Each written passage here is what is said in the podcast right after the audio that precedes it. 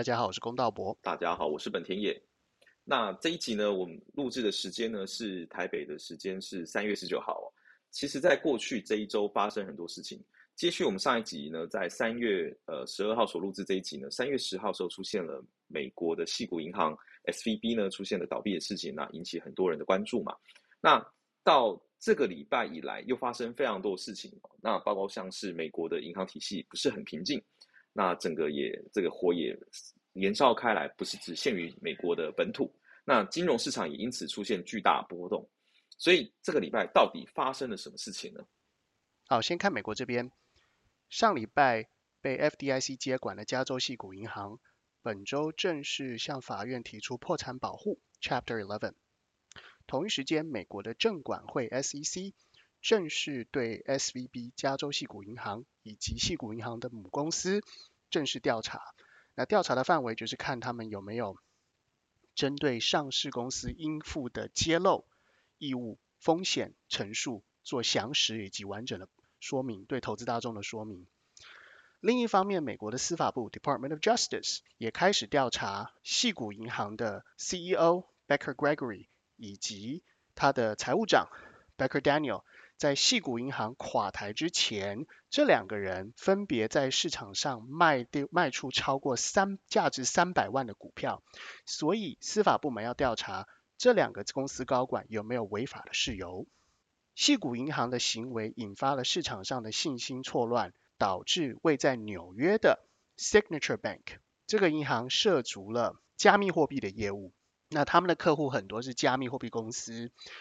后来看到了系股银行发生了问题之后呢，也引发相关的经营困难，所以 FDIC 也在本周接管了位在美国的 Signature Bank。我们这样算一算，已经有两家了哈，还没完，第三家。同样是在加州的 Silvergate 这一家银行，有别于前面两家被 FDIC 接管，这一家银行是在本周自行宣布我撑不下去了。那他的客户当中呢，也是都跟加密货币有关，其中最有名的一个叫做 FTX，各位如果记得的话。就是在二零二二年十一月传出丑闻，有数亿美元被 FTX 数位数位加密货币的这个 CEO 跟他女朋友监守自盗，目前正在被司法调查诈欺。我们这样算三家喽，还有第四家。这个第四家呢，也是位于加州，叫做 First Republic Bank。这家银行由于它有百分之六十八的客户存款超过了 FDIC。每人每户二十五万的投保上限，所以这家银行有百分之六十八的这个客户存款余额是铺险的，导致他们的客户在过去的两周非常紧张，纷纷提前把钱领光之后，想要存到别的地方去，而引发他们自己的资金困难。因此，有十一家美国最大的银行联合起来凑了三百亿美金来贷款给。First Republic Bank 纾困，这十一家最大的就大家耳熟能详啦，比方说美国银行啦、花旗集团啦、J.P. Morgan Chase 啦、Wells Fargo 啦，好等等这几家，这样算起来已经四家了，还没结束。目前还被大家紧密关切的还有三家，都是在位于加州以及亚利桑那州或者是犹他州的，比方说 Zions，比方说 Pacific Western，或者是 Western Alliance 这几家银行。这些银行的规模都不是属于最大的，大概都属于中型的，而他们的营业范围呢，就地理位置跟市场区块来说呢，都是属于中西部，都属于美国西岸的部分，所以这是大家特别注意的。接下来我们跨越大西洋到欧洲地区，本周大家最注意的就是瑞士 Credit Suisse 瑞士信贷，两个结论，第一个是在周末以前，瑞士国家银行紧急纾困。要给瑞士信贷超过五百亿美金，好，来呃提供他贷款支援他。那同时在周末三月十九号这一天，瑞士信贷的死对头 UBS 正式同意以三十二亿美元买下瑞士信贷。自此之后，瑞士苏黎世这边的两大银行巨头合而为一，UBS 买下瑞士信贷，统一瑞士天下。好，那。当市场发生这么多担心的事情的时候，我们要思考嘛，就是说，因为现在大家会想的是，哎，二零零八年的金融危机是不是正在重演？我们是不是又再度了步入了啊金融危机正在发生的前兆或是前期的过程当中哦？当然，我想如果在这样市场上有这样子一个一个情绪在发酵的话，大家一定是先关注那国家这边呃各国的政府会不会出手去救啊？所以其实我们可以看到，不管是这个呃美国的联邦政府，或者是呃欧洲这边的央行，那基本上都有做一些处置。那比如说他们会希望说，呃，可以引导，就是比如说在这样问题机构，呃，问题金融机构发生问题的时候呢，呃，可以有些同业去做接手。那不一定要从政府去接嘛，但是可以从一些体制比较强健的一些金融同业去把呃这几个可能有一些问题的问题金融机构他们的资产负债去做一些收购，然后去确保这个市场的金融运行是维持稳健的状态。但是在这样情况下，其实我们来思考一件事情：为什么市场上对于这件事情感觉上好像要步入一个零八年金融危机的前期，有一种历史重演的前奏呢？我们要来看哦，刚刚龚道博一开始所提到的三家银行，这三家银行倒闭的，呃，它这三家倒闭的银行呢，它的资产规模呢，其实高达大概在倒闭的时候呢，大概也高达三千三百零八亿美元。那这代表这个金额大概是一个什么样的数字呢？其实它已经非常接近零八年金融海啸的时候，当时金融机构倒闭的时候呢，呃，资产负债上面也是显示是三千七百三十六亿哦，中间只差四百亿美元，其实相当接近了。那这件事情就觉得说，哎，这么大的银行倒闭了哦，这么多累积起来量体这么大，那会不会引起下一波的金融风暴呢？那这个市场在关注嘛，所以呢，这个我们刚刚提到的。政府就有是不是要出手的这样的一个呃一个难题。那我们可以看到呢，其实 Fed 美国的 Fed 呢，在三月呃之前在上一周呢就宣布啊，三月十二号的时候，它会启动一个计划呢，叫做银行定期融资计划。好，那简称是 BTFP。这个计划代表什么意思呢？其实是呃存款合乎条件的存款机构，那当然多数都是银行嘛，绝大多数银行。可以用手上持有的这个美国公债，或是这个机构的呃，就是或是房贷的这个抵押债券哦，就是 MBS 呢，可以拿去跟 Fed 申请一年期的贷款，而且呢，可以申请的金额是用持有这些债券的面额去申请，来确保银行流动性。那其实这代表什么事情呢？其实代表说，像 Fed 这一个步这个手段呢，其实发现说，哎，像西谷银行倒闭。主要也是考量到说，他手上并不是说呃资不抵债这么简单。他其实如果说他能够再撑一阵子，流动性不要出现这么大的问题的话，其实他或许有机会度过这个难关。但他为了避免这样情况再度发生在其他银行上面。它等于是说，如果说现在因为美国升息升的这么猛嘛，这呃从这个过呃过去一年多以来升息这么猛，然后导致呃很多银行手上流动性出现问题的时候，没关系，那我们 Fed 还是可以借给你新的贷款，然后来确保你流动性，避免你发生倒闭或是挤兑的危机。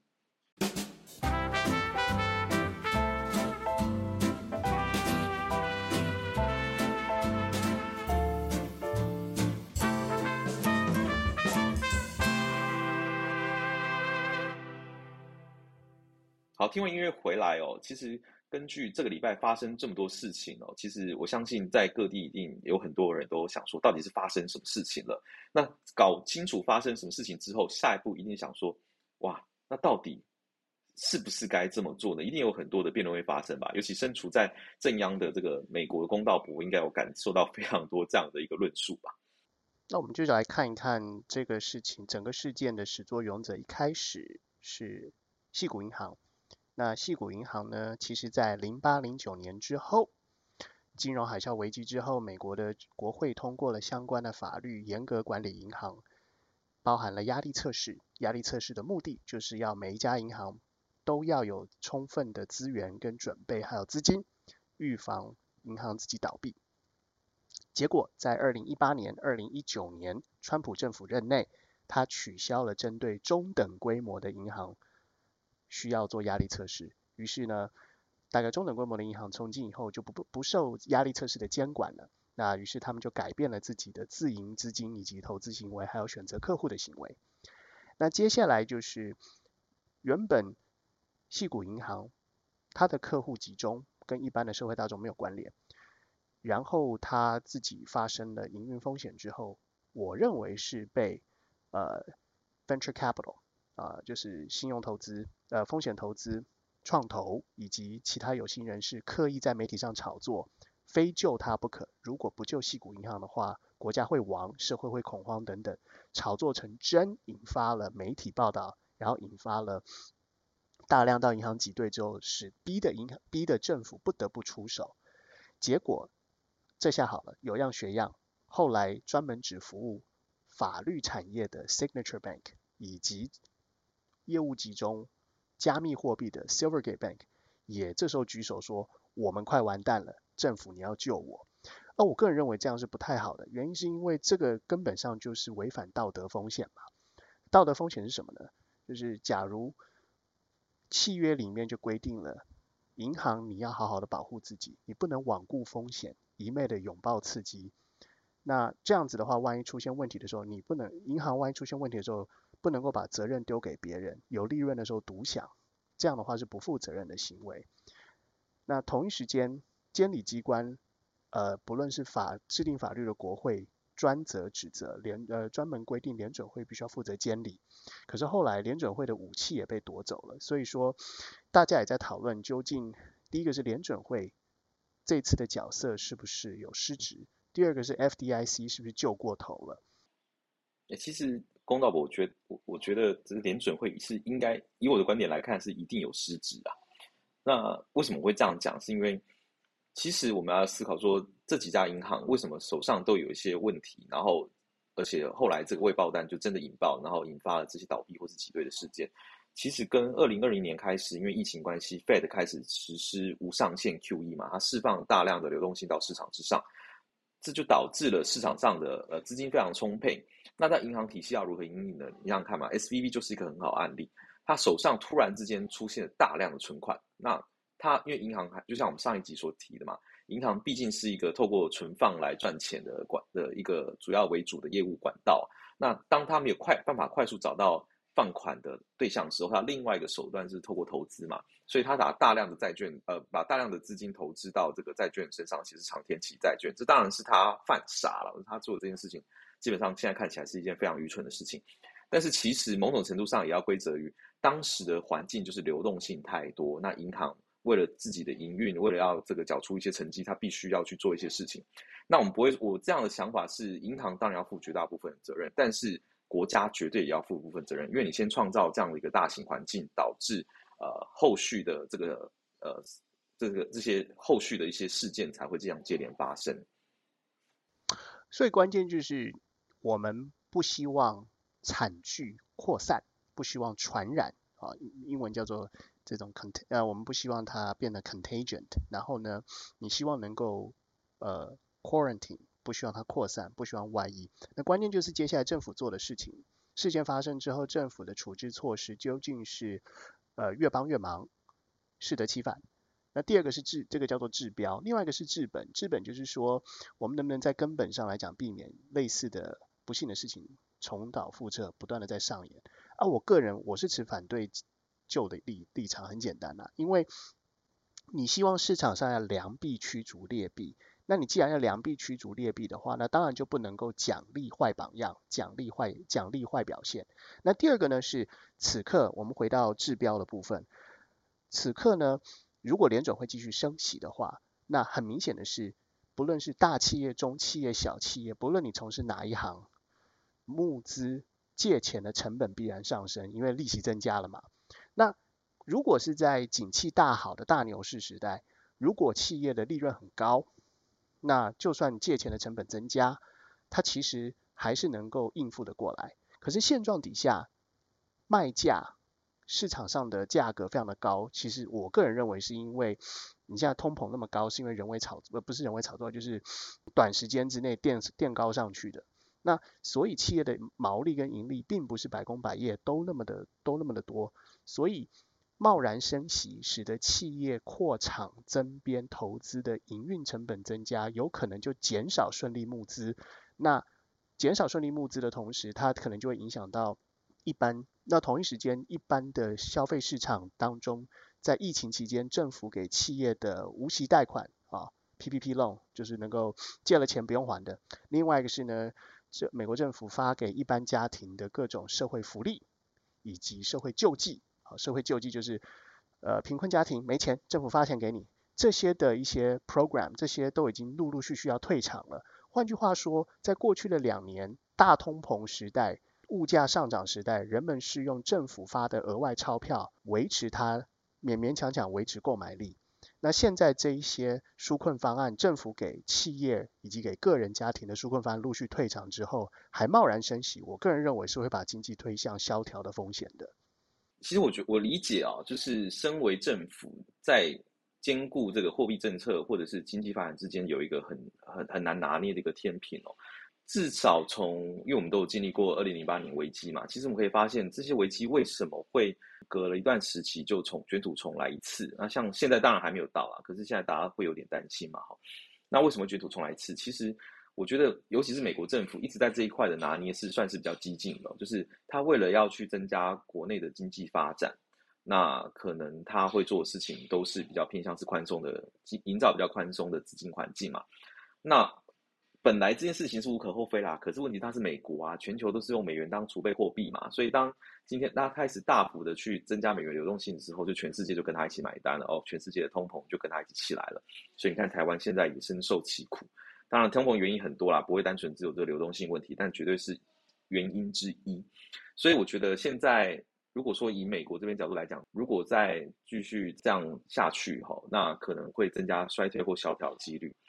哎，说白了，哪个国家不会面临到衰退或是萧条啊？但是其他国家不见得会让，呃，就是其他国家不见得让全球买单，但美国是可以让全球买单的。我觉得这一点算是身为非美国的国家当中一个小小的不平啦。美国独特因素嘛，那专门属于美国的独特因素，你刚刚点到了几点嘛？第一个是美元是属于全球储备货币嘛，还有一个因素很重要的是，嗯，如果你去看出问题的银行体质不健全，那它不健全的根本原因是因为它所从事它所从事的业务大致上分成三块嘛，这个也这个你会发现，这个也在瑞士信贷的例子当中也很明显啊。那究竟它的客户到底是谁？然后银行到底卖的产品是什么，以及银行赚来的钱，他自己去操作投资的项目究竟是什么？那我觉得这个东西是，呃，美国的金融监理机关啊，不论是 SEC，不论是 Fed，或者是美国的呃 FDIC 哈，或者其他的哈，他们都应该要进一步的去好好的注意一下，避免丧失信心的关键，必须要市场有信心。那可是市场有信心，还是回归到银行本身要行得正、坐得正。如果说银行本身却不透明，导或者是说减少了规范，那这样的话，当然形同没驾照的孩子酒醉驾车还超速，我认为这个是非常危险的行为。对，所以刚刚龚道伯尼提到，就是一八一九年的时候，川普政府减呃不能说赦免啊，就是。豁免了这个银行要做压力测试这件事情，我自己就百思不得其解啦。就是其实政府势必要去做一些适度的监管，但是他却主动取消这样子，那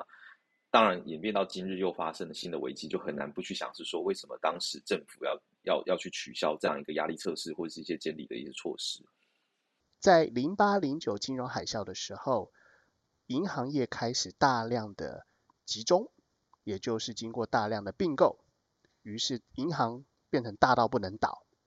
这个在社会观感极差。这第一点，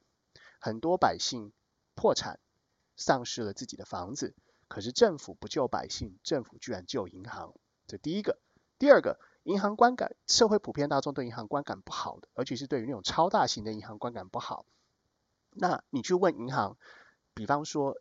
二零二零零八零九年的时候买下 Bear Stearns 投资银行。以及买下挖姆，也就是我们上一次提到的，呃，Washington Mutual 银行那家 J.P. Morgan，你问 J.P. Morgan 说，哎，你买 J.P. Morgan Chase，你问他说，你买下这些银行，你开不开心？银行去被迫收购有问题的银行，这些大银行呢，买方本身也不开心。一来是因为他买到的不是好东西啊，他买到的是坏东西啊。第二个是此刻这家银行去收购有问题的同业。结果它的体型又更大了，消费者的选择又更少了，那市场上面对它的观感又更差了，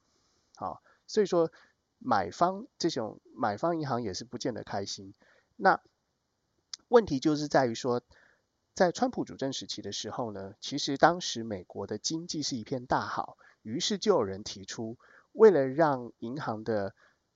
赚钱乘数效果越明显，刺激景气，让美国的经济再往前冲，我们就针对中等规模的银行松绑吧。好，那就是那共和党当然是主张减少规范、减少监理，他们主张是让行业的成员自理，哈，自我约束就好，不要用政府强制的规定，这是当时的背景条件。呃，不管是川普政府或者是华尔街，呃，对于人性这件事情，要不是忽略人性，要不然就是过度对人性过度乐观啊。当你为了要去冲刺一些新的目标的时候，去降低对它监管，其实就很难把确保呃人性这个部分会在当中扮演一些关键角色，然后导致后续的危机嘛。那其实我觉得提到人性哦，现在可以看到一件事情，现在我们可以看到是呃各国的央行，因为现在的主轴都是要对抗通膨嘛，哈。那可是金融市场，尤其是对美国。Fed 会不会努力的去对抗通膨这件事情的决心，似乎是有不一样的想法。我觉得这也是人性上的差异了哈。现在情况就是这样子，Fed 呢，呃，过去这样透过一个激烈的升息呢，是来告诉市场它要打击通膨这样一个强烈决心。但是你看，屡屡在每一次 Fed 的这个利率公呃利率决策会议之前呢，其实华尔街对于 Fed 要升息的态度都是比较倾向是 Fed 会暂缓。或者是 Fed 可能会降降低这个呃，就是减少这个升息的幅度。那我觉得这跟市场其实是呃，市场是反映人性嘛，所以其实还是有一些关联哦。那我觉得对于央行本身的角色来讲，我说的是，比如说像是 Fed，呃，这个美国联联准会的话呢，要展现一个角色，就是说它必须要。思考如何在现在的这个银行体系有可能会蔓延开来的金融危机以及对抗通膨这件事情上面，他要去做一个很好的一个分寸的拿捏是不容易的。比如说，像现在市场上大部分都认为说，啊，Fed 因为这个因美国金融体系的这个这些呃问题的可能有似乎有弥漫开来这样的一个潜在的风险，所以会降低呃暂缓升息的步伐。那其实。我觉得很接下来很重要，就是在 F F O N C 会议当中，Fed 会出现谈话以及它升息的这样的一个力度的展现哦。因为其实如果说央行遇到这样子一个事件，然后就展现出，哎，那我对这个升息我没有这么在意，然后我先去解决现在的可能流动性危机，或者是现在可能出现的这个金融体系的问题之话，那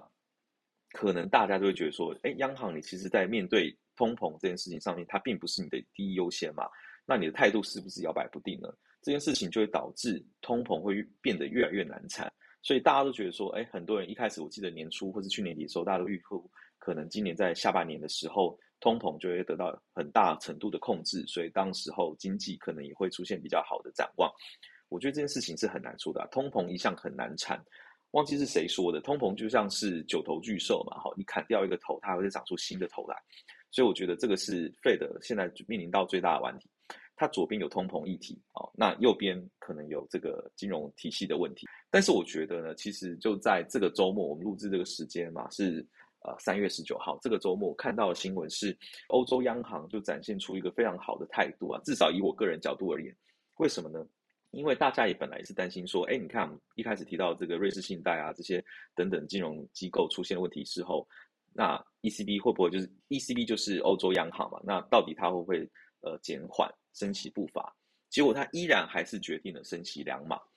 当然，他也呃在会后的谈话也有提到，是说虽然我升息两码，但是如果当市场上的金融机构出现了流动性问题的时候，他愿意伸出手去援助一把，很明确的告诉市场，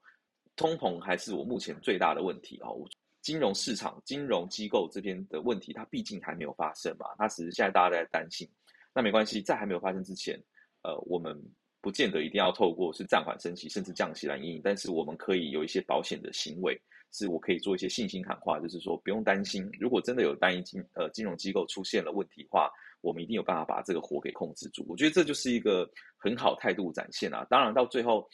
呃，是不是事态如果发展真的是到不好时候，能不能被火控制住？这件事情是没有人可以被没有办法被预料。但是我觉得他至少展现出这样态度时候，其实对于整体的，我觉得不管是对这个经济展望，或是甚至你要说夸张一点，人类的接下来一两年的展望，我觉得都是很好的示范效果。That's all for this episode today. Please do describe and rate us five stars. I'll see you next time.